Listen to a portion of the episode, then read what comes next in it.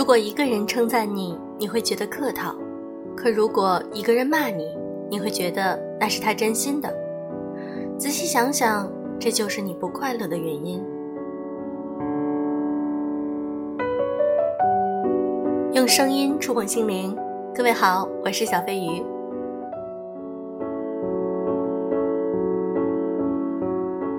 常常看到有人会焦虑，为什么会焦虑？因为有的时候太在乎别人对自己的看法。今天我想和大家分享一篇来自于作者詹妮乔的文章：小孩才在乎别人，成年人都只在乎自己。最近看了几个新闻，都和网络暴力有关。德阳女医生因为卷入了舆论风波自杀，周海媚退出微博，袁春旺关闭评论。原因不同，程度各异，但结果都以失败告终。再强大的内心也抵御不了热搜上的暴力，在舆论面前，个人只能节节败退。和身边的朋友聊起语言暴力，惊讶地发现，其实每个人的成长经历里或多或少都经历过一些被误解、被评判的时刻。无论是小家庭还是大社会，无论你做什么，都会有人 diss 你。你从小城市飘到北上广，别人说你瞎逞强；你从北上广杀回小城市，别人说你不上进；你拿本书，别人说你假勤快；你看电视，别人说你没出息。想起朋友曾经安慰我的一句话：“小孩才在乎别人，大人只在乎自己。”真的挺对的。如果说这个世界上真有一个不能完成的任务，那就是让别人认同你。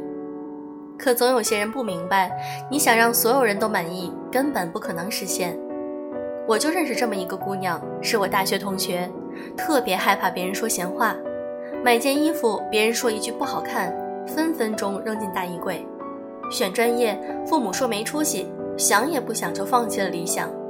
小到吃穿住行，大到结婚生子，前半生可以总结为四个字：无比正确。可就是这么一个人，谁也不知道他有多脆弱。但凡有人说一句他的不是，崩就是一瞬间的事儿。他总问我，我到底怎么做别人才能满意？我想了想，这根本就是个无解的问题，因为别人喜不喜欢你，和你压根儿没关系。可偏偏把别人看太重，是大部分人都有的毛病。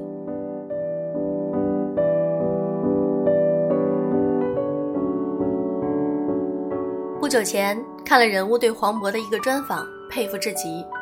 记者问他如何看待外界对他高情商的评价，他的回答特别有意思：高情商就是一个坑，越挖越大，这坑早晚有一天你会掉进去的。大家对你报以善意，把所有你说的好的话、有意思的话给你总结到一块儿，你就是一个高情商的金句王。如果抱有一丝丝不善意，从活动节目里挖出来。你就是一个满嘴跑火车的，就是一个大傻子。过去只知道黄渤情商高，会说话，没想到他真正的本事是活得这么通透。我印象最深的是有一次记者问他，担不担心喜剧限制了自己的戏路？他反问了一句：“卓别林也没有改变过，难道他就不牛了吗？”我不在意，最主要是在意了也没用。这是大实话。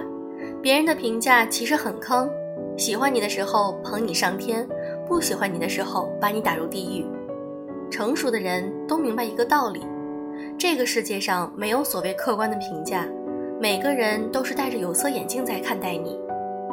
于是你就懂了，黄渤的那句“千万别把自己当回事儿”，其实说的是千万别把别人眼里的自己当回事儿。《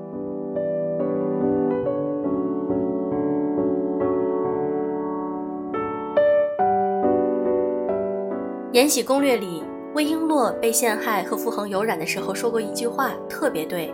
她和傅恒在花园里有说有笑，别人会说他们有关系。她如果转身离开，别人会说她心虚。这就是人心，想怎么看待你就怎么看待你。有时候没吃饱饭都看你特别不顺眼。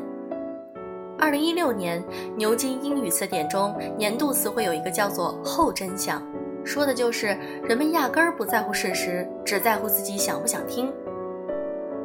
莫言写过一篇文章，如何对待不喜欢你的人，特别到位。如果对方不喜欢，都懒得为你装一次天使，谁也不需要逢场作戏。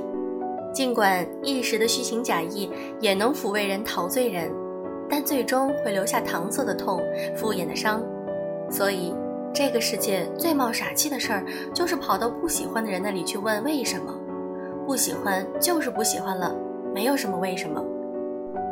黑镜里有一集急转直下，每次看都觉得特别恐怖。科技的发达让人们越来越依赖评价，对点赞的妖魔化让整个社会陷入病态。租车、租房，甚至是预订机票，连看病都得按照别人对你的评价。女主角相当勤奋，也得到了四点二的不错战绩。可惜她看中了一套高档房产，只达到了四点五才能租下来。于是，为了在最短的时间内提升自己的评价。她打算去参加所谓好朋友的婚礼，并且精心准备了一个演讲，这是她唯一成功的机会。可一路上各种艰难险阻，最终墙倒众人推，她的分数急转直下，跌到零点，被抓进监狱。朋友说：“还好生活里我们都有一个选项，饱受非议的时候可以关闭评论。”真的，这个技能是每个人都应该学会的。与其让别人闭嘴，不如远离嘴贱的圈子。特别是那些压根儿和你没关系的人，与其辩驳，不如给自己找一条出路。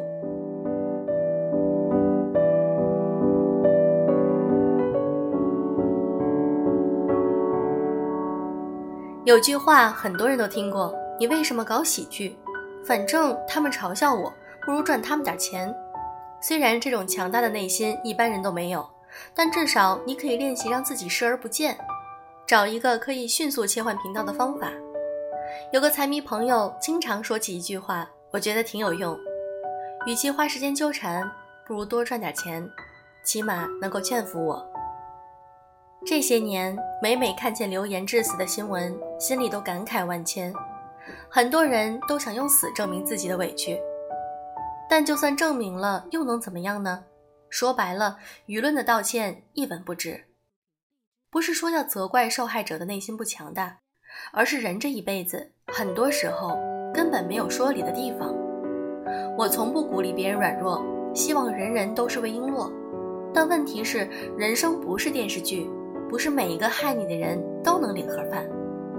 所以，你既可以选择把事儿闹大，也可以选择置之不理，就是千万别和自己过不去。网络发达带来的便利，却让人的神经变得格外脆弱。一个人说你，你可能无所谓；一万个人说你，再强大的人也受不了了。那就逃避吧，真的，这是我为数不多的时刻觉得逃避值得称赞的时刻。乔布斯有句话，我一直提醒自己：假如今天是我生命中的最后一天，我还会去做今天要做的事情吗？起码我不会选择和烂人烂事儿纠缠。有时候，正义和真相都无法解救你。人只能自己救自己。我觉得这篇文章写的非常非常棒。在当今社会，强大的内心就是一种精神支柱。今天我们来一个互动话题，来说一说，面对舆论暴力，你会反击吗？你们可以在留言区给我留言哦，每一条我都会认真看的。好了，今天的节目就是这样，祝各位早安，晚安。我是小飞鱼。